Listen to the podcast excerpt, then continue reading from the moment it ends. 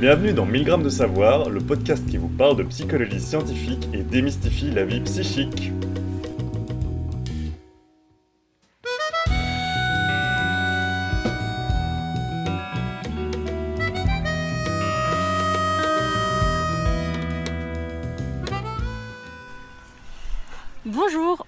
Présence de Farhat Bal, stagiaire et étudiante de master en psychologie sociale et interculturelle à l'Université libre de Bruxelles, et de Kenzo Nera, doctorant en psychologie sociale à l'Université libre de Bruxelles également. Bonjour Kenzo. Bonjour.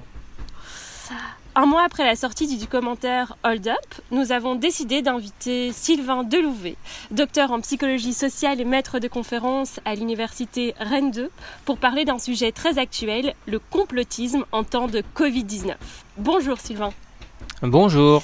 Sylvain, tu es spécialiste des croyances collectives avec un intérêt particulier pour les croyances dites irrationnelles, comme les rumeurs et les théories du complot par exemple.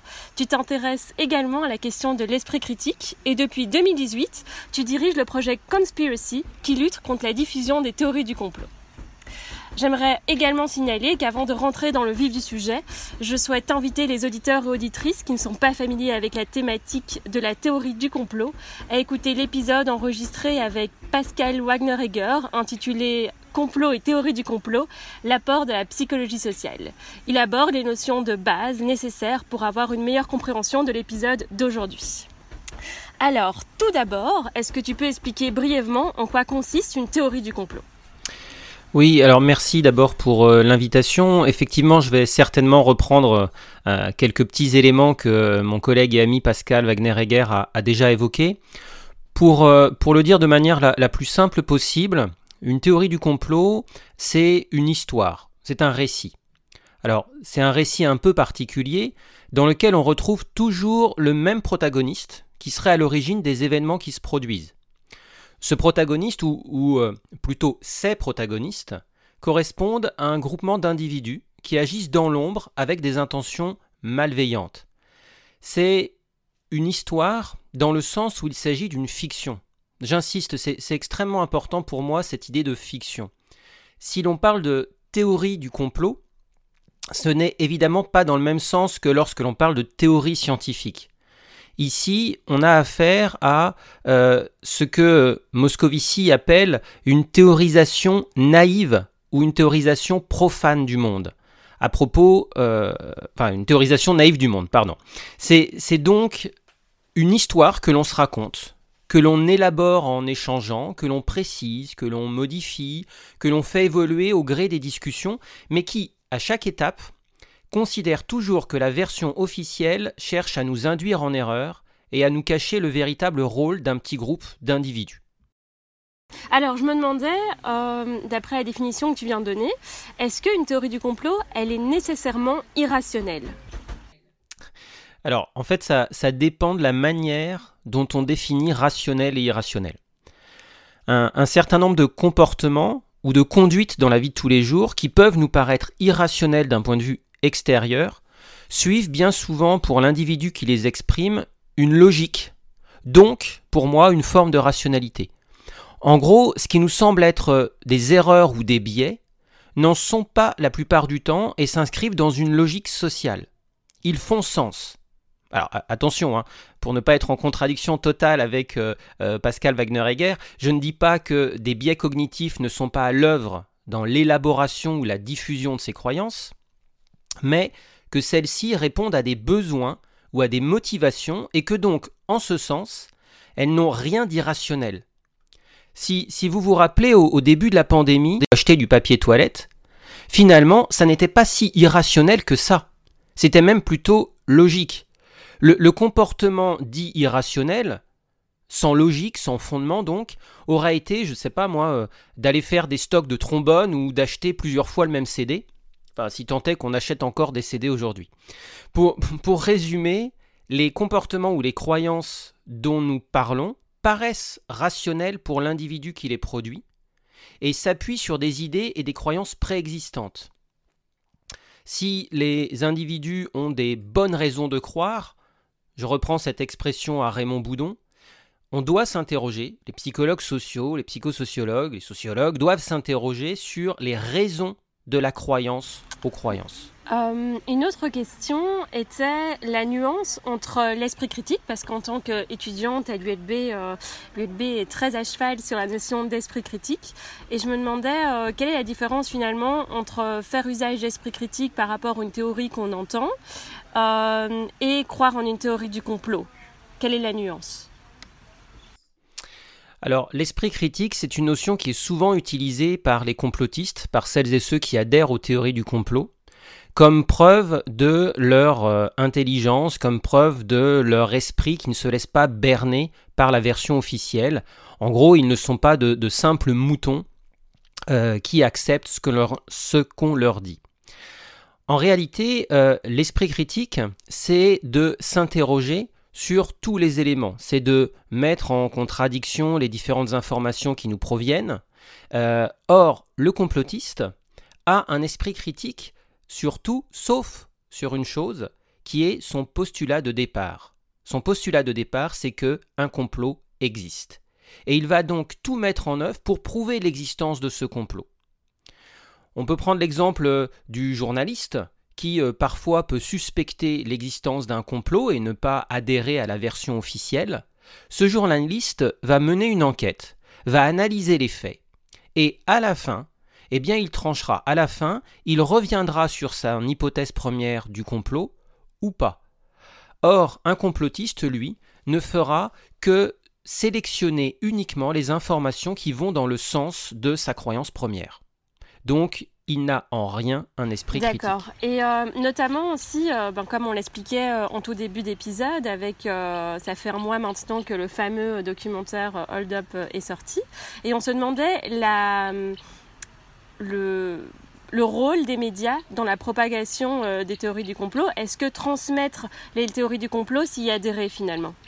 Alors, les, croyances conspirationnistes sont un des lieux privilégiés de l'expression de la pensée sociale, selon l'expression de Rouquette, puisqu'elles sont le fruit d'une élaboration collective.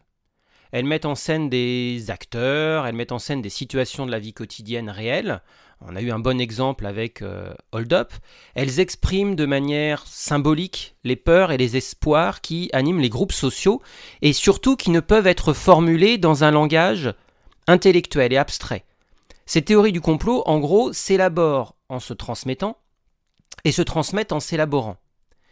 Et donc si à l'origine euh, la transmission était essentiellement orale et donc prenait un certain temps, l'essor d'Internet des réseaux sociaux numériques a changé la donne en quelque sorte.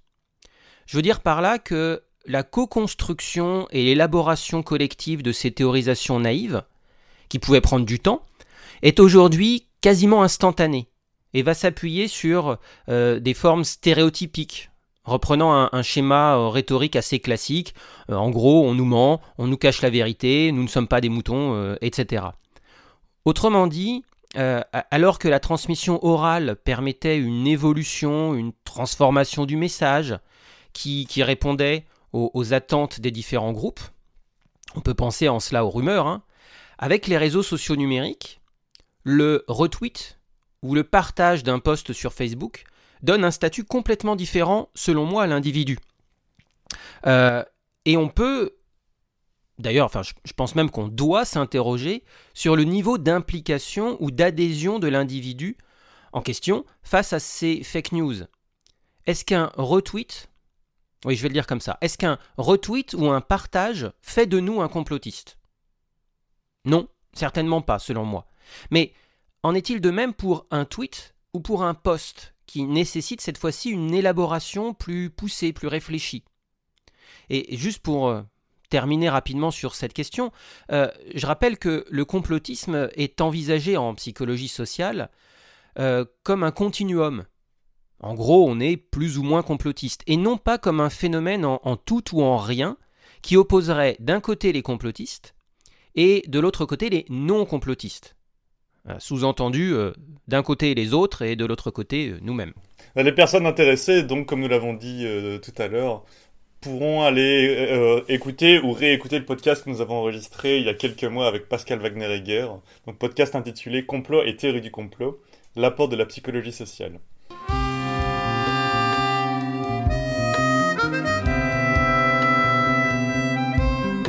Présent, on aimerait un petit peu aborder la question du complotisme, euh, spécifiquement dans le cadre de la pandémie de Covid-19. Ça aura vraiment échappé à personne, je pense, avec la pandémie. Le complotisme a pris énormément de place dans l'espace social et dans l'espace médiatique. Et on se demandait, est-ce que c'est juste un sentiment ou est-ce qu'on peut effectivement dire que les théories du complot explosent? Et euh, tu pourrais peut-être illustrer, euh, enfin, expliquer en donnant des illustrations relatives donc à cette pandémie. Oui, c'est euh, un, un, sentiment partagé en tout cas, mais à ma connaissance, il n'existe pas de travaux scientifiques qui recensent l'évolution du nombre de théories du complot au cours des siècles, au cours des années. D'ailleurs, personnellement, je, ne suis pas certain qu'un tel travail aurait un intérêt devant l'impossibilité d'atteindre l'exhaustivité. Alors, toujours est-il, euh, et c'est un constat général, que les médias de masse, et Internet en particulier, nous ont plongé dans ce que Gérald Bronner appelle un marché cognitif de l'information. Une saturation médiatique et en parallèle une mise en concurrence des informations. Si les réseaux sociaux numériques euh, ne sont évidemment pas à l'origine des théories du complot et des autres fake news, impossible de ne pas constater leur rôle amplificateur, voire de polarisation. Hein, on peut repenser à, la dernière élection euh, américaine. Donc un, rôle d'amplificateur dans la diffusion de ces croyances. Pascal Froissart, qui est un, collègue euh, euh, spécialiste des rumeurs, souligne la difficulté d'étudier les rumeurs sans les propager. Et il en est un petit peu de même avec les théories du complot. C'est-à-dire que vous donner des exemples de, théories relatives à l'actuelle pandémie peut contribuer à les diffuser auprès d'individus ignorants euh, voire les renforcer. Alors, bon, je vous rassure, hein, c'est purement rhétorique ce que je suis en train de dire, parce que euh, après le, film, enfin le, documentaire, comme euh, l'a très justement qualifié, il me semble, Thomas Huchon sur, sur Twitter, donc après le, documentaire Hold Up, celui-ci a très largement contribué à la diffusion de ces fake news. Donc je ne pense pas que si je vous donne des exemples, je vais vraiment les, les, diffuser ou les, ou les développer aujourd'hui. Alors on y trouve quoi? Ben, On y trouve pêle-mêle euh, le rôle joué par les gouvernements, ça n'a rien d'original, euh, le lobby pharmaceutique, ce fameux Big Pharma, euh, Bill Gates aussi, comme souvent, qui a un, rôle très important dans beaucoup de théories du complot récentes. Le point commun de toutes ces croyances conspirationnistes repose sur le fait que la pandémie actuelle aurait été créé, commandité, encouragé, voulu pour servir des intérêts particuliers. Ça renvoie directement à la première tentative de définition que j'ai donnée tout à l'heure des théories du complot. On a parlé à l'instant du fait que les théories du complot, euh, c'est difficile de savoir finalement est-ce qu'elles sont, est-ce sont davantage, euh, euh, est-ce qu'elles ont davantage de succès actuellement qu'autrefois? Parce qu'effectivement il n'y a pas de travail de longue durée qui qui, qui, parviennent à répondre à cette question, et aussi parce que c'est peut-être une question à laquelle il est plus ou moins impossible de répondre. Mais est-ce qu'il y a des raisons de penser que euh, dans une période comme une période de confinement, avec beaucoup d'incertitudes, beaucoup de, bouleversements, est-ce qu'il y a des raisons de penser que ces croyances puissent trouver en fait un écho tout particulier euh, dans cette... Euh, dans, cette période? Oui, le, le, premier point important à souligner, me semble-t-il, c'est que ça n'est pas une nouveauté. On a l'impression d'un caractère exceptionnel. Alors, euh, sur certains éléments, c'est effectivement exceptionnel, mais on a l'expérience euh, d'épidémies précédentes. On peut penser aux, dernières euh, maladies infectieuses émergentes, à savoir le virus Zika, hein, fin 2015 et surtout de l'année 2016, pendant les, Jeux olympiques au Brésil, Ebola, la grippe aviaire, la maladie de la vache folle, euh, plus ancien en France, etc. Donc on a l'expérience de ces épidémies précédentes qui, pour lesquelles on a constaté une première vague de rumeurs, de théories du complot et, d'autres fake news qui suit en parallèle l'explosion des cas de maladies. Et, lorsque les scientifiques réussissent à obtenir suffisamment d'informations sur la nouvelle maladie, alors on atteint une, forme de plateau, puis une décrue des fake news. Euh, en effet, c'est, en fait, on, obtient alors des réponses sur l'origine du virus, on obtient des informations sur ses modes de propagation, sur euh, la manière de se protéger, etc. Autrement dit, les croyances conspirationnistes qui s'appuyaient sur une situation d'incertitude et de manque d'information, euh, n'ont plus de fondement. L'histoire ou le récit cherchait avant tout à rassurer les individus et à donner du sens à la maladie. Seulement aujourd'hui, la méfiance vis-à-vis des institutions est telle que malgré les informations que nous possédons sur la Covid-19 et les, et les vaccins qui sont euh, actuellement en cours de déploiement, le complotisme non seulement ne diminue pas, mais au contraire trouve une nouvelle forme. Alors ce complotisme, il est, euh, assez, euh, il est même extrêmement hétérogène, hein, comme euh, vous avez pu le constater. On y retrouve aussi bien des militants d'extrême droite que d'extrême gauche libertaire, des partisans des pratiques médicales alternatives, voire, et ça me semble aussi important de souligner, des entrepreneurs de la défiance. C'est-à-dire celles et ceux qui vont chercher à monétiser ce marché potentiel de l'attention médiatique. Ils y trouvent un intérêt et ils vont derrière chercher à vendre euh, des produits ou des histoires, du temps d'attention en fait autour euh, de la pandémie. Et il y a, il y a justement une espèce, j'ai l'impression, euh, enfin c'est un peu, on va dire c'est connoté de dire comme ça, mais une espèce de jeu pervers, j'ai l'impression, entre les médias traditionnels qui qu'on oppose souvent aux complotistes, mais en l'occurrence, il y a dans le dans le système médiatique traditionnel cette cette recherche de sensationnalisme, cette cette course à la concurrence où on va justement peut-être préférentiellement tendre le micro, parfois à des voix scientifiques complètement dissidentes, euh, euh, alors que ces personnes n'ont pas d'autre intérêt que celle d'amener de l'audience en réalité. Tout à fait. Et, les réseaux sociaux numériques, euh, Internet de manière générale, a, démultiplié ces effets. Ces effets euh, classiques, euh, comme tu le soulignes, de la presse. Hein, c'est pas nouveau. au 19e siècle, c'était la même chose. Mais avec cette mise en concurrence renforcée par le fait que n'importe qui peut se dire, peut se penser, peut se croire journaliste, alors on a un effet d'amplification. Alors, euh, comment on lutte contre ces théories du complot? Par exemple, moi, hier, avant de préparer cette, euh, cette interview euh, avec toi, j'ai voulu regarder le film Hold Up, enfin le documentaire film, et j'ai vraiment eu beaucoup de mal à le trouver, donc j'ai l'impression qu'il y a quand même une censure qui s'est faite. Est-ce que c'est une solution? Et quelle autre solution peux-tu nous proposer pour lutter contre ces théories du complot? Alors, je, je, peux vous proposer une solution qui nécessitera l'envoi de votre numéro de carte bancaire euh, à l'adresse email suivante. Non, je, je, plaisante, mais euh, si. Euh, enfin, je ne plaisante pas d'ailleurs, je peux donner mon adresse tout de suite. si j'avais. Si la réponse, si l'un de nous avait la réponse, nous ne serions évidemment pas dans cette situation. Je ne suis pas le seul, nous sommes nombreux à travailler sur ces, sur ces questions, en particulier sur les théories du complot, et toutes et tous, nous sommes confrontés continuellement à cette même question pressante des journalistes, alors que faire? Mon collègue et ami Olivier Klein, que vous connaissez parfaitement bien tous les deux, a à plusieurs reprises essayé de synthétiser, alors sous forme de tweet ou sur son blog, quelques pistes de réflexion. Euh, mais nous n'avons pas, euh, à l'heure actuelle, aujourd'hui, la solution miracle. Ça veut dire que euh, on est obligé de s'adapter et que même nos recherches, entre les premières recherches que j'ai pu mener sur le sujet il y a déjà plusieurs années aujourd'hui, on est obligé de, changer nos paradigmes, de changer nos méthodologies également d'intervention. Si, je prends le documentaire, ce film de fiction Hold Up, euh, effectivement, aujourd'hui, il est difficile d'accès. Euh, mais il faut quand même euh, remonter un petit peu dans les semaines et, voir comment au départ il a été très très largement diffusé. D'ailleurs avec cette volonté hein, de faire payer le film, ce qui pour moi est toujours assez anecdotique puisque les réalisateurs de ce film se sont présentés comme des espèces de lanceurs d'alerte.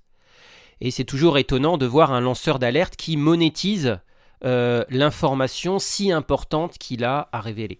D'autant qu'apparemment ça a été euh, un succès économique assez phénoménal compte tenu du prix qu'aurait coûté le documentaire.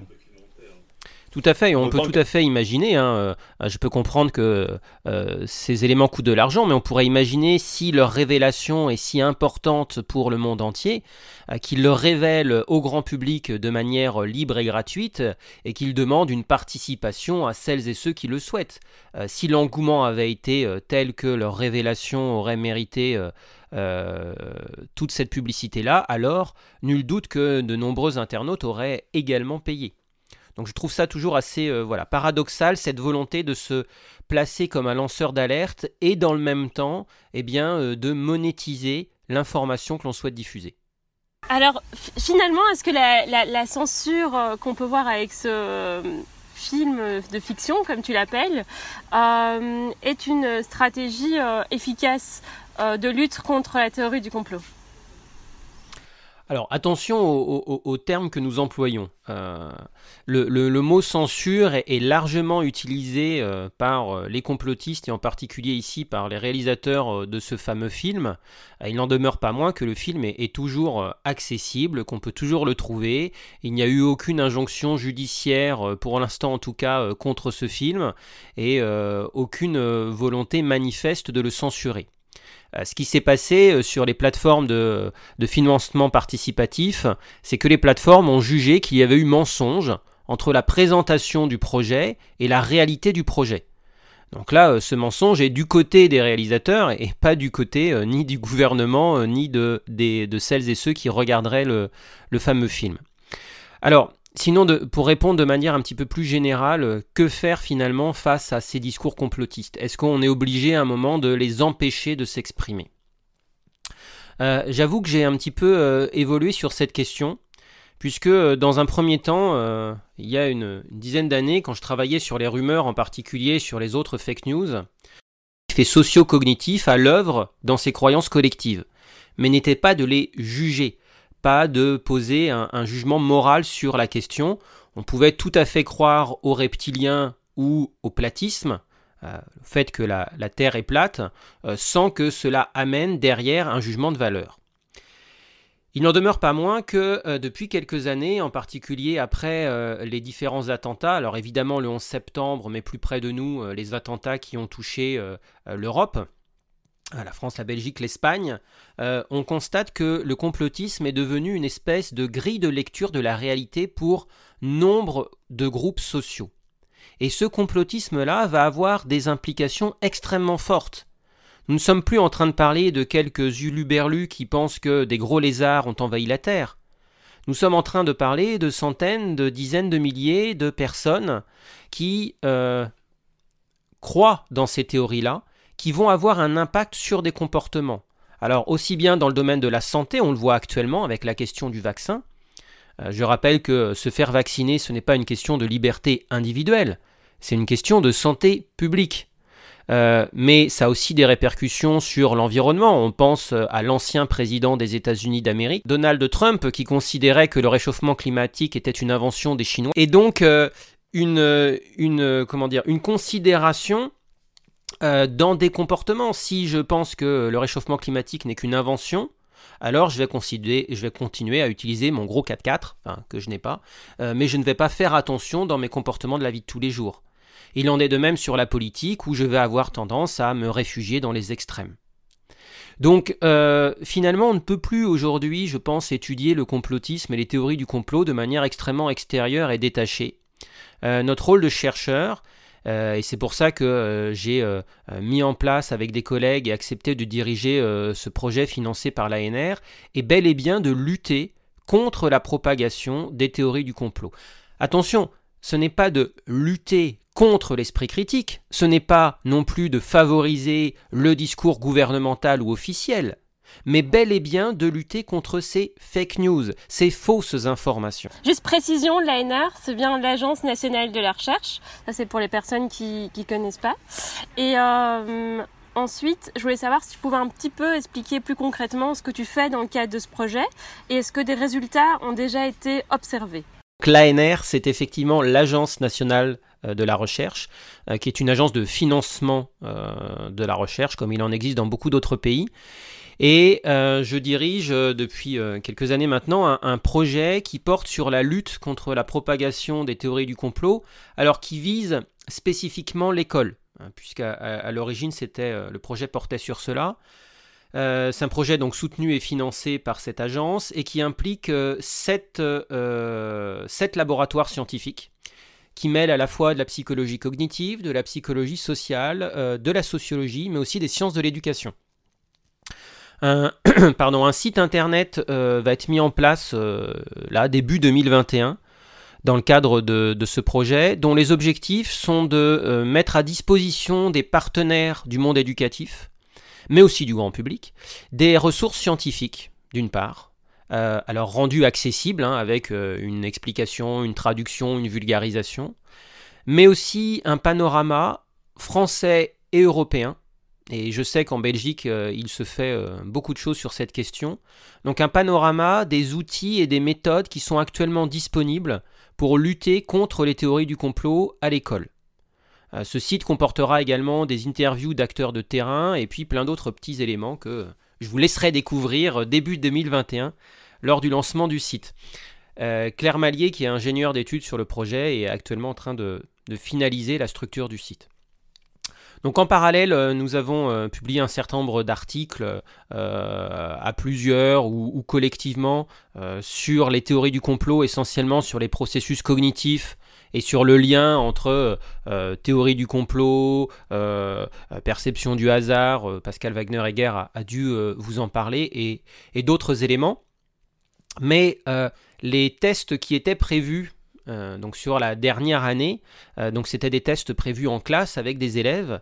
Euh, malheureusement, n'ont pas pu avoir lieu à cause du confinement. Et puis ensuite à cause des mesures sanitaires qui ont suivi. Donc évidemment, nous ne pouvons y voir qu'une volonté manifeste du gouvernement de vouloir nous museler et empêcher la publication de nos travaux. Ça, c'était pour l'anecdote. Euh, mais euh, ça nous a à la fois un peu attristé de ne pas pouvoir mettre en place, en tout cas pour l'instant, ce que nous avions prévu. Et dans le même temps, euh, la pandémie nous donne suffisamment de travail par ailleurs pour continuer à explorer le lien entre ces différentes croyances conspirationnistes et d'autres formes de processus cognitifs. je crois qu'on peut en rester là. merci infiniment Sylvain pour, bah, pour, pour, cet entretien, pour toutes les informations pour le travail théorique et de terrain que tu nous as exposé. Eh ben écoutez, un, très grand merci à vous en tout cas pour, euh, pour ce podcast 1000 grammes de savoir qui est toujours un plaisir hein, de diffuser, retweeter à chaque fois que je vois passer. Et pour, ce, bah, pour cette importance de la vulgarisation de la psychologie sociale. Ah, ça fait plaisir d'entendre ça, d'autant que on ne l'a pas, on ne l'a pas rappelé pendant cet épisode, mais Sylvain est l'auteur du très joli logo 1000 grammes de savoir. Je rencontre enfin l'artiste euh, de ce fameux logo, quel honneur. Tout à fait. Mais il est euh. très chouette le logo. Sylvain suit le projet depuis, euh, depuis ses débuts. Exactement. Oui, voilà, une excellente continuation. Merci, et à merci à vous. À très bientôt. Ouais, merci à vous. Le podcast qui vous a été présenté est un projet des membres du Center for Social and Cultural Psychology de l'Université libre de Bruxelles et de Sarah Levaux, membre du groupe de recherche en psychologie sociale de l'Université Lumière Lyon 2. La musique de ce podcast a été réalisée par le Kenzonera Quartet. Sylvain Deloué a créé notre magnifique logo. Vous trouverez des informations complémentaires sur le site du CESCUP, cescup.ulb.be slash 1000 2 savoir-podcast. N'hésitez pas à nous contacter sur Twitter at mcscoop ou par mail via 1000 de savoir at gmail.com. Vous pouvez vous abonner à notre podcast sur iTunes, Stitcher, SoundCloud ou via votre application podcast favorite. Merci de nous avoir suivis et à la prochaine fois.